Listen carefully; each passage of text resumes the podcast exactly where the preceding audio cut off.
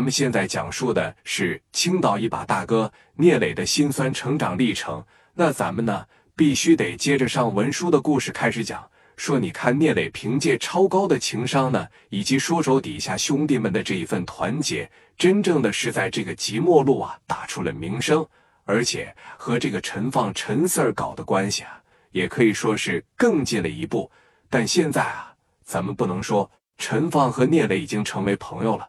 所以说，朋友们也能听出来，简单认识一下，那以后相处的日子在后边呢。那毕竟聂磊啊，也没有给陈放办过什么事，陈放也不能说彻底的说拉拢过来，成为自己手底下的亲信。这个东西啊，咱们都情有可原。那包括聂磊的成长，绝对是离不开王国志、王所长对他的帮助，以及说是对他的陪衬。那么你看，众星捧月一个他。那聂磊想起来啊，太简单了。但是聂磊这个人的想法是啥呀？我不太想混社会，我不太想说在这个路上走的挺远。我呀有一个梦想，那就是做生意。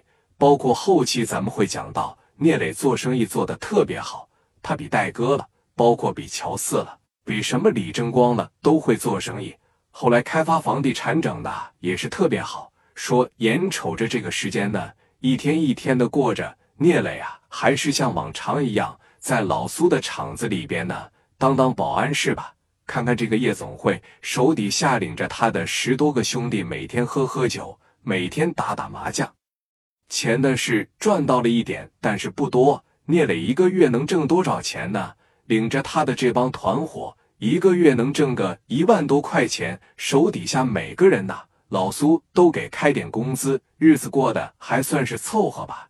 那绝对比说刚一来青岛的时候，那日子过得要好多了。那刚一来就是俩字啊，拮据。咱们都知道聂磊是从哪起来的呢？他是从这个小市场卖这个皮鞋，批发皮鞋起步，一点一点走到老苏身边。老苏给他拿点米是吧？支持着他，觉得他挺有能力，挺有情商，带兄弟吧也没有问题，也是天生当大哥的料，就把他留在自个的身边了。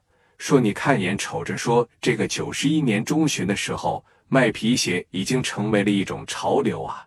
九十一年皮鞋，九十二年手表，九十三年大哥大，还记不记得当年不有这么一句话吗？只要你跟上这三年，那基本上从九十二年以后，你就是大发横财了。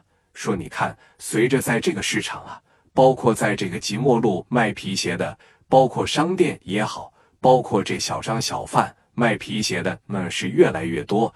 这一天呢，来了一个温州的商人啊，叫这个薛之俊。他呢说背着一个小包，里边放的全是名片。这边呢开了一个小面包车吧，就来到了这个市场里边了，挨家挨户呢推销自个的皮鞋。你说来到一个摊上的时候吧，就把这个皮鞋给拿出来了，就说了：“说哥们要不要考虑一下子？”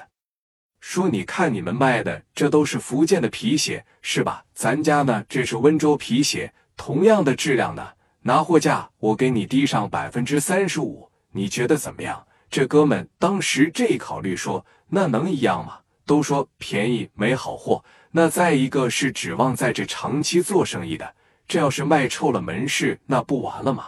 不可能。那说你看咱带样品过来了，你瞅瞅呗，拿出来了一双皮鞋。放到了这个摊位摊主的跟前，就说了：“你跟你卖的皮鞋比对比对，你要感觉没啥问题，咱就可以说给你供货。那我这从温州带来了四五十万的皮鞋，是吧？给你供货绝对是没问题。你要是怀疑咱家鞋不行，你这不也有剪刀吗？你给剪开，要不是里外纯皮的，我白给你一万块钱，怎么样？这哥们吧，也是说抱着试试看的心态。那随之呢？”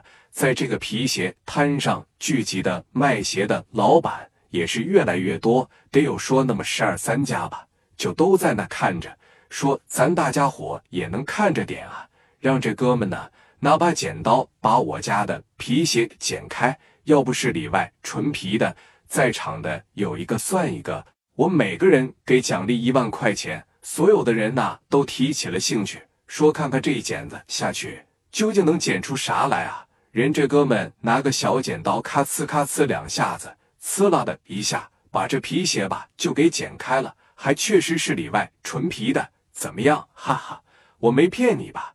哎，你们这边皮鞋谁给你们做的供应啊？谁在背后做的供应链啊？